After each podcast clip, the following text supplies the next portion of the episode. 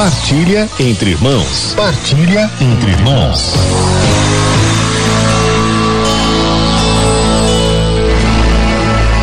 Diz São Paulo: o fruto do Espírito é a caridade, a alegria, a paz, a paciência, a longanimidade, a bondade, a benignidade, a mansidão, a fidelidade, a modéstia, a continência, castidade.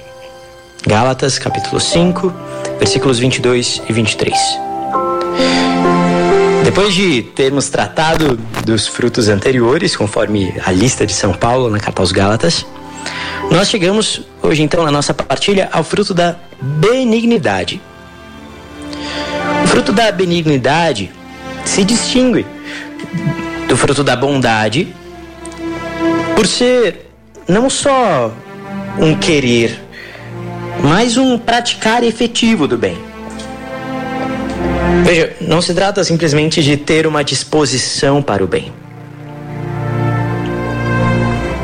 É como se a barra de aço que nós damos exemplo, demos exemplo na no fruto anterior, que é colocado no fogo, que é o fogo do espírito, para que fique incandescente e depois possa ser moldada. É como se agora ela não apenas brilha e arda, mas queime, inflame. Por isso, são benignos, são chamados benignos, aqueles a quem o fogo bom do amor se inflama em favor do próximo. Um grande modelo desse amor que se inflama em favor do próximo foi São Vicente de Paulo. Ele pedia insistentemente a Deus que lhe desse um espírito benigno e conseguiu, com a ajuda da graça, domar o temperamento seco que ele tinha, se tornando cortês, afável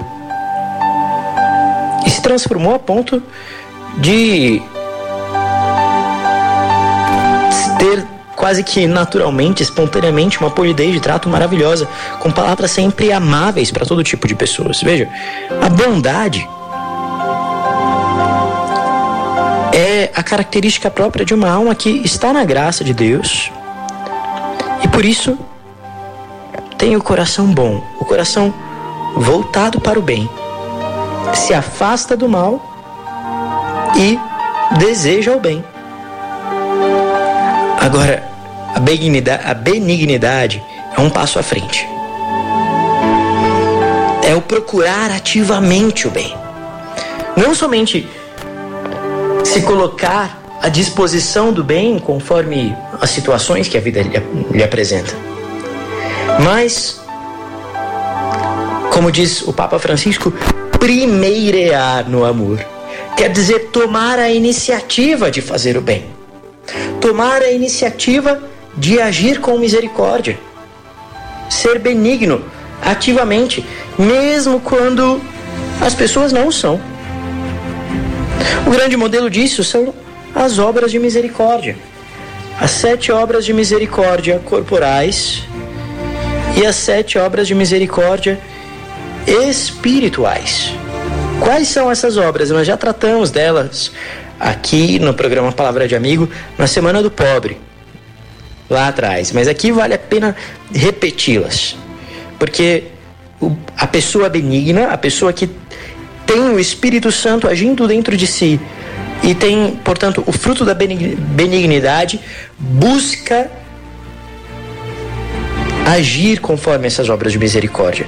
As sete obras de misericórdia corporais são dar de comer a quem tem fome, dar de beber a quem tem sede, dar pousada aos peregrinos, vestir os nus, visitar os enfermos, visitar os presos, enterrar os mortos. E as sete obras de misericórdia espirituais são ensinar os ignorantes, dar bom conselho, corrigir os que erram, perdoar as injúrias, consolar os tristes, sofrer com paciência as fraquezas do nosso próximo, rezar a Deus por vivos e mortos. Nós estamos na quaresma. Hoje é a quinta-feira após a quarta-feira de cinzas. Quer dizer, é o segundo dia da quaresma. E as, os três exercícios quaresmais que nos são indicados na quaresma são oração, jejum, penitência e caridade, esmola. Quer dizer, ser benigno, se abrir ao Espírito Santo. Perceba, se eu sou uma pessoa de fato de oração, aquele primeiro exercício quaresmal que nós dizíamos. Uma pessoa penitente, quer dizer, uma pessoa que não é egoísta, que se abnega, que tem coragem, como diz o evangelho de hoje, de renunciar a si mesmo. Então, a oração e a penitência, a oração e o jejum, me abrem para amar. Me tiram do egoísmo. E não somente me tornam uma pessoa boa, mas me tornam ativamente bondoso. Quer dizer, alguém que não descansa enquanto não puder fazer o bem. Alguém que tem o sentido da sua vida no bem para o próximo.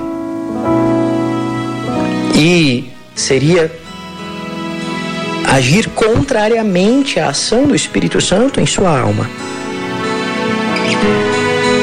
Agir de modo contrário a este bem. Peçamos hoje ao Espírito Santo que a sua presença em nós traga esse fruto da benignidade. Primeiramente com as pessoas mais próximas de nós, as pessoas da tua família, teu marido, tua esposa. Benignidade, ou seja, servir dentro de casa.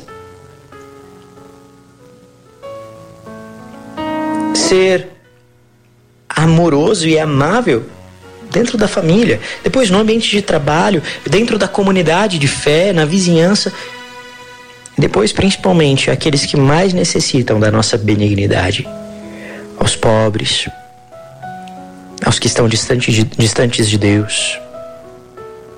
Assim é a pessoa que foi moldada pelo Espírito.